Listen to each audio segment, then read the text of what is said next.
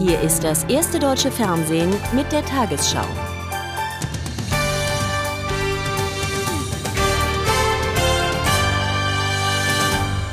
Guten Abend, meine Damen und Herren.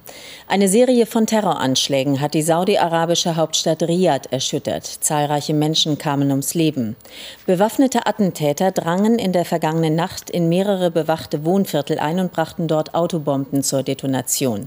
Nach Angaben der örtlichen Behörden wurden 29 Menschen getötet. US-Vizepräsident Cheney sprach dagegen zuletzt von etwa 91 Opfern. Die Anschläge in Riyadh ereigneten sich unmittelbar vor der Ankunft von US-Außenminister Powell. Ein sichtbar mitgenommener US-Außenminister besuchte heute Abend die Unglücksstellen in Riyadh. Das sei das Werk von feigen Kriminellen, die die zivilisierte Welt als Geisel nehmen, sagte er. Den Angehörigen und den fast 40.000 US-Amerikanern, die in Saudi-Arabien leben, sprach er sein Beileid aus und versicherte, sein Land werde alles tun, um die Terroristen zu jagen. Insgesamt vier gewaltige Autobomben haben in der vergangenen Nacht mehrere Wohngebiete in der saudi-arabischen Hauptstadt erschüttert. Fast zeitgleich sollen sich die Selbstmordattentäter dort in die Luft gesprengt haben. Die Zahl der Opfer steigt stündlich. Colin Powell traf trotzdem wie geplant gegen Mittag in Riyadh ein. Amerika lasse sich bei seinen Friedensverhandlungen nicht von Terroristen beeinflussen, sagte Powell noch am Flughafen. Die Anschläge trügen die Handschrift der Terrororganisation Al-Qaida. Wir werden unsere Anstrengungen verdoppeln, sagte er, Al-Qaida zu verfolgen. Der Krieg gegen den Terrorismus geht weiter. Erst vor einer Woche hatten saudische Ermittler ein Waffenlager entdeckt. Diese Munition, Maschinengewehre und fast 40.000 Kilogramm Sprengstoff sollen Al-Qaida-Kämpfer versteckt haben. 19 Männer werden verdächtigt, Anschläge gegen US-Ziele in Saudi-Arabien geplant zu haben. Sie sind noch immer flüchtig. Kronprinz Abdallah besuchte am Abend die Überlebenden. Viele schweben noch immer in Lebensgefahr. Dieser Anschlag habe sich gleichermaßen gegen Amerika und Saudi-Arabien gerichtet, sagte er. Unter den Opfern sind viele Saudis. Auch US-Präsident Bush sprach den Angehörigen der Opfer sein Mitgefühl aus. Die Anschläge brächten erneut ins Bewusstsein, dass der Krieg gegen den Terrorismus weitergehen müsse. Die amerikanische Bundespolizei FBI sandte ein Ermittlerteam nach Saudi-Arabien, um die Hintergründe aufzuklären.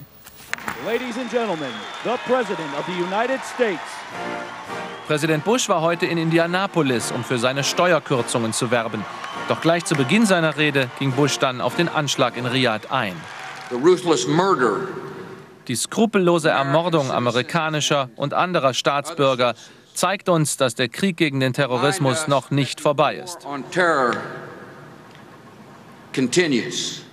Diese verabscheuungswürdige Tat wurde von Mördern begangen, deren einziger Glaubenssatz der Hass ist.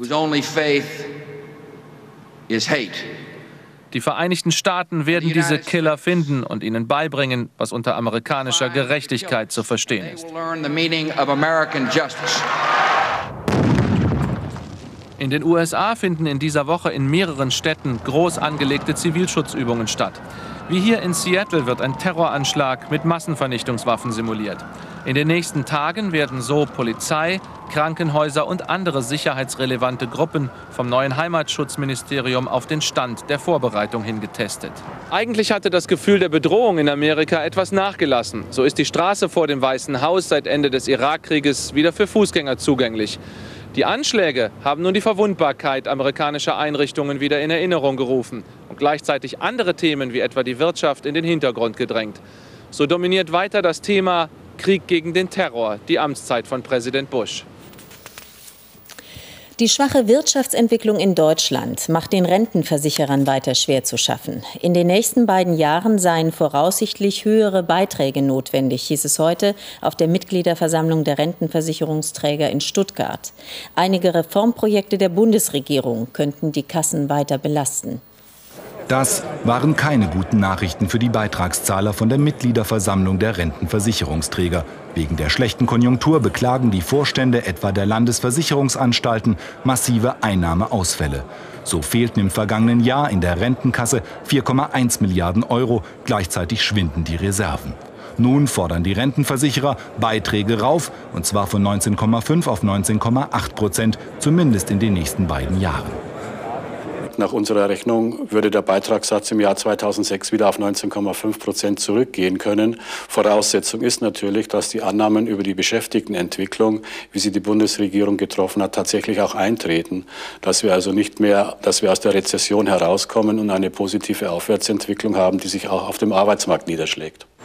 Den Vorschlag der Rürup-Kommission, Beschäftigte künftig erst später mit 67 statt wie bisher mit 65 in Rente gehen zu lassen, lehnte Standfest heute ab. Das entlaste den Arbeitsmarkt nicht und sei für viele Menschen auch gesundheitlich gar nicht zu schaffen. Außerdem bedeutet das Heraufsetzen der Altersgrenze faktisch eine Kürzung der Rentenbezüge. Vorsichtige Kritik gab es auch an dem rot-grünen Regierungsprogramm Agenda 2010.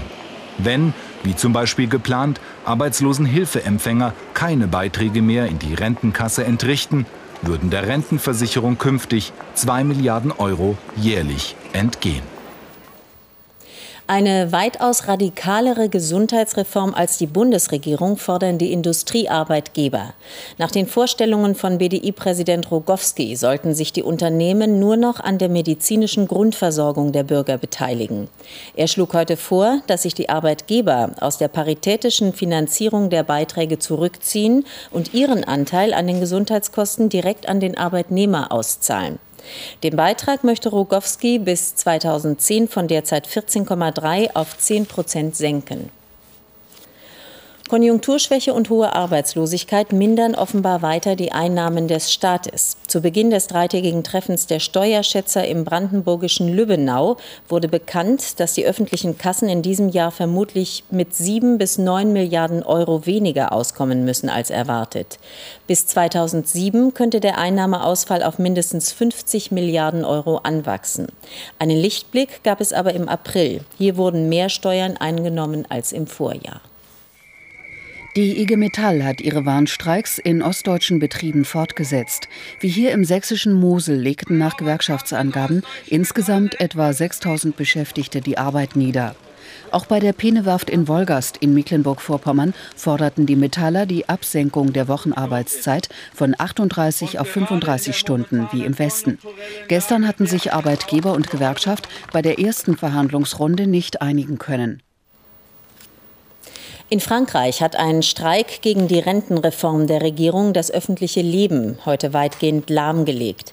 Mehr als eine Million Menschen gingen im ganzen Land auf die Straße. Der Bahn-, Bus- und Flugverkehr fiel großenteils aus. Schulen blieben geschlossen. Zu dem nationalen Streiktag hatten alle Gewerkschaften aufgerufen. Der Himmel über der Pariser Bastille konnte sich heute nicht recht entscheiden. Zwischen der Gewerkschaftsforderung von maximal 37,5 Arbeitsjahren für alle französischen Arbeitnehmer oder 40 Jahren, wie Ministerpräsident Raffarin zur Rettung der Renten vorgeschlagen hatte. Das Wetter schwankte zwischen bedrohlich duster und sonnig heiter. Im privaten Sektor muss heute schon 40 Jahre gearbeitet werden, um den vollen Rentenanspruch zu erlangen. Jetzt will die Regierung Raffarin auch die Beamten heranziehen. Die genossen bisher noch das Privileg, nach nur 37,5 Jahren in Pension gehen zu dürfen. Damit soll jetzt Schluss sein. Mit uns nicht sagen etwa die Beschäftigten von Air France und lassen es auf eine Kraftprobe ankommen. Ich habe keine Lust, mit 70 an meinem Arbeitsplatz zu sterben. Stellen Sie sich vor, nach dem Studium arbeiten Sie bis 69 Jahren und sollen da junge Leute unterrichten. Das ist grotesk. 64 Prozent der Franzosen denken nach einer Umfrage genauso und hatten heute Verständnis für die Streikenden und für den beinahe Stillstand der öffentlichen Verkehrsmittel. Auch am Eiffelturm wurde heute gestreikt. Morgen gehen die Gewerkschaften zu Rentenminister Fillon und hoffen, die Verlängerung der Lebensarbeitszeit noch verhindern zu können. Doch 70 Prozent der Franzosen sind da eher skeptisch. Die Gewerkschaftsvorschläge zur Rettung der Renten haben bei den derzeitigen politischen Mehrheitsverhältnissen im Lande kaum eine Chance. Auch in Österreich mobilisieren die Gewerkschaften ihre Anhänger gegen eine geplante Rentenreform. Landesweit legten 100.000 Lehrer die Arbeit nieder, um gegen niedrigere Pensionen zu protestieren. Zehntausende Demonstranten versammelten sich in Wien, wo der österreichische Gewerkschaftsbund für den Abend zu einer Großdemonstration aufgerufen hat.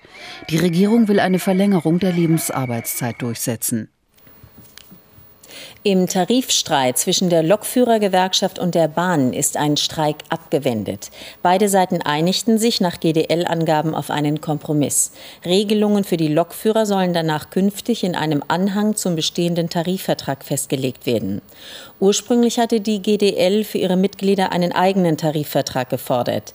Gewerkschaft und Bahn wollen nun zügig weitere Verhandlungen aufnehmen. Der Europäische Gerichtshof hat die Rechte der Patienten auf Arztbesuche im Ausland gestärkt. Nach einem heute in Luxemburg gefällten Grundsatzurteil müssen die gesetzlichen Kassen die Kosten für ambulante Behandlungen in den EU-Mitgliedstaaten auch ohne vorherige Genehmigung erstatten. Nationale Begrenzungen im Leistungsumfang bleiben jedoch erhalten. Die Geflügelpest ist in Deutschland ausgebrochen. Nach der Untersuchung einer Tierprobe hat sich der Verdacht bestätigt, dass die hoch ansteckende Krankheit nach den Niederlanden und Belgien nun auch Nordrhein-Westfalen erreicht hat. Vorsorglich wurden bereits 84.000 Tiere getötet und strikte Sicherheitsmaßnahmen für den Transport von Geflügel verfügt. Schon beim ersten Verdacht in Nordrhein-Westfalen waren alle Sicherheitsvorkehrungen getroffen worden. Heute nun sind die Befürchtungen wahr geworden. Erstmals seit 24 Jahren ist in Deutschland die Geflügelpest ausgebrochen. Die Bestätigung gab es am Morgen durch das Bundesverbraucherministerium in Berlin. Wir haben jetzt den Ernstfall. Geflügelpest in Deutschland ist bestätigt worden. Wir sehen uns auch in, den, äh, in, der Verordnung der Kommission bestätigt, dass die Maßnahmen, die in Deutschland zwischen Bund und Ländern abgestimmt ergriffen worden sind, die richtigen waren. Und wir rufen alle dazu auf, in den Bemühungen zur Bekämpfung der Geflügelpest nicht nachzulassen. Bisher ist die Geflügelpest nur bei einem Betrieb in Nordrhein-Westfalen festgestellt worden. Der Deutsche Bauernverband fürchtet bei einer weiteren Ausbreitung schwere wirtschaftliche Schäden. Dank unserer rigorosen und harten Präventivmaßnahmen hoffen wir, dass wir die Geflügelpest auf diesen kleinen Raum eingrenzen können. Die Schutzmaßnahmen bleiben unverändert bestehen. Dennoch kam am Nachmittag eilig ein nationaler Krisenstab in Berlin zusammen, um das weitere Vorgehen abzustimmen. Hauptthema hier die präventive Impfung der Tiere. Zwar wird das von der EU eingeschränkt, trotzdem einigte man sich heute auf einen Ausnahmeantrag, der noch heute nach Brüssel geht. Zootiere und Rassegeflügel sollen geimpft werden dürfen. Das Fazit der Diskussion. Impfen von Zootieren, von seltenem Rassegeflügel ja. Wenn es einen größeren, größeren Ausbruch geben würde, eine Notimpfung im Umfeld, ja, auch darüber muss gesprochen werden, aber eine präventive Impfung gegen ein breites Spektrum von Viren, das wäre sinnlos, sagen uns die Wissenschaftler, und würde auch keinen Schutz bringen. Für Verbraucher bestehe kein Risiko, hieß es heute. Gefahr bestehe höchstens beim direkten Umgang mit krankem, lebendem Geflügel. Die Verbraucherpreise sind im April im Jahresvergleich um 1,0 Prozent gestiegen. Das gab das Statistische Bundesamt in Wiesbaden bekannt. Vor allem Bankgebühren und Hotels seien überdurchschnittlich teurer geworden. Obst, Gemüse und beispielsweise auch Kaffee seien hingegen billiger als vor einem Jahr. Die Jahresteuerungsrate hat sich gegenüber März abgeschwächt. Das Konsortium um den Kaufhauskonzern Karstadt Quelle hat jetzt endgültig den Zuschlag für das deutsche Sportfernsehen DSF erhalten. Der für den Sender zuständige Gläubigerausschuss billigte die Übernahme. Sie ist bereits vom Bundeskartellamt genehmigt worden. Der Kaufpreis soll zusammen mit dem Internetportal Sport 1 bei 20 Millionen Euro liegen. In St. Petersburg haben Restauratoren den Nachbau des legendären Bernsteinzimmers fertiggestellt. Zum 300-jährigen Stadtjubiläum wollen Russlands Präsident Putin und Bundeskanzler Schröder das Kunstwerk Ende Mai gemeinsam einweihen. 24 Jahre hatten die Arbeiten an der Rekonstruktion gedauert.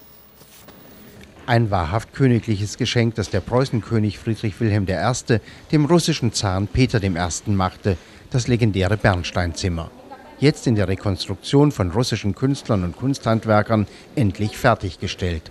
Ein Zimmer mit Geschichte. Ende des Zweiten Weltkrieges stahlen deutsche Besatzer das Zimmer aus dem Katharinenschloss in Sarskoje Selo nahe dem damaligen Leningrad. Es wurde nach Königsberg gebracht, dann verlor sich seine Spur. Nun ist es neu entstanden.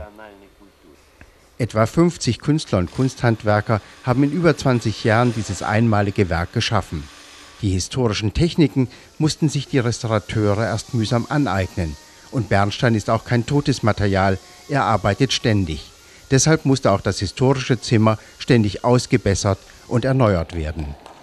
Bei seiner Wiedergeburt stand der deutsche Energiekonzern Rohrgas Pate. Das künstlerische Know-how kam von den Russen. Wir haben im 21. Jahrhundert ein neues Meisterwerk geschaffen. Es ist unvergleichlich auf der Welt. Und tatsächlich, das neue Bernsteinzimmer, ist ein Kunstwerk, eine Schatzkammer und eine Augenweide. Zwei Spieltage vor dem Ende der Fußball-Bundesliga-Saison hat Bayer Leverkusen Klaus Augenthaler als neuen Trainer vorgestellt.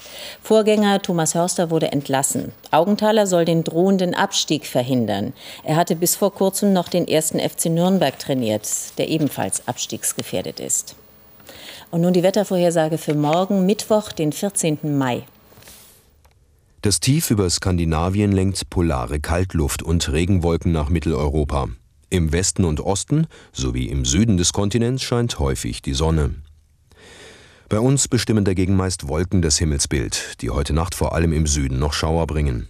Im Norden lockert die Wolkendecke kurz mal auf, bevor morgen schon wieder neue Wolken heranziehen. Mit Schauern und Gewittern, zum Teil auch mit Graupel, überqueren sie uns von West nach Ost. Die Sonne ist dabei nur ein seltener Gast. Der Wind bläst lebhaft aus Südwest bis West. In Schauernähe kann er auch stark bis stürmisch aufleben. Heute Nacht wird's kühl, in den Hochlagen um den Gefrierpunkt, sonst 4 bis 8 Grad. Am Tag reichen die Temperaturen von 10 Grad am Alpenrand bis 17 Grad an der Oder. In den nächsten Tagen wird es wieder ein wenig milder. Dazu gibt's eine wechselhafte Mischung aus Sonne und Wolken. Vor allem in der Westhälfte kann es immer wieder schauern oder gewittern.